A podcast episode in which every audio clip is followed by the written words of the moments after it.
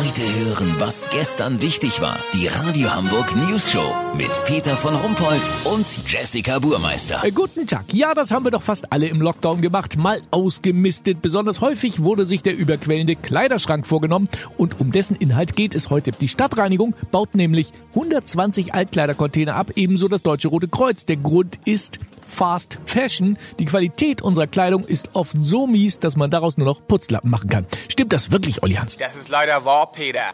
Wir kaufen zu viele, zu billige Klamotten. Guck dir Jessie an, die hat jeden Tag irgendein neues Teil an. Oh, Olli, ich achte schon auf die Qualität. Wenn da Bangladesch draufsteht, kaufe ich von jedem Shirt höchstens vier. Jedenfalls werden von diesen Textilien in den Altkleidercontainern nur maximal 10% wirklich wieder getragen. Das meiste wird verbrannt oder eben zu besagten Putzlappen gemacht. Problem, mittlerweile kommen auf jeden Erdenbürger ungefähr 80 Kilo Putzlappen aus Altkleidern. Sowas nennt man wohl eine Fehlentwicklung.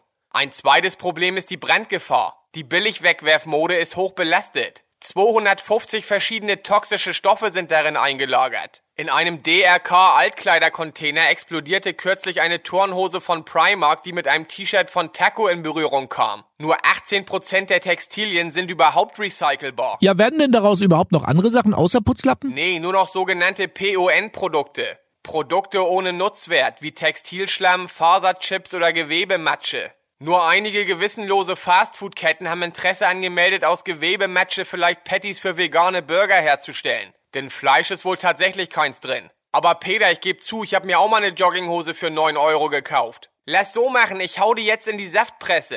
Wenn ich daraus 10 Milliliter Bremsflüssigkeit für mein Auto gewinnen kann, melde ich mich nochmal, dann habt ihr das exklusiv, okay? Ja, natürlich. Vielen Dank, Olli Hansen. Kurznachrichten mit Jessica Buchmeister. Einsame Insel, Virologen stehen vor einem Rätsel.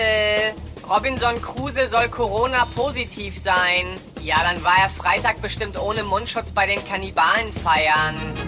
Verkehrspolitik. Rot-grüner Senat will Hütehunde einsetzen, um die Autos aus der Stadt zu treiben.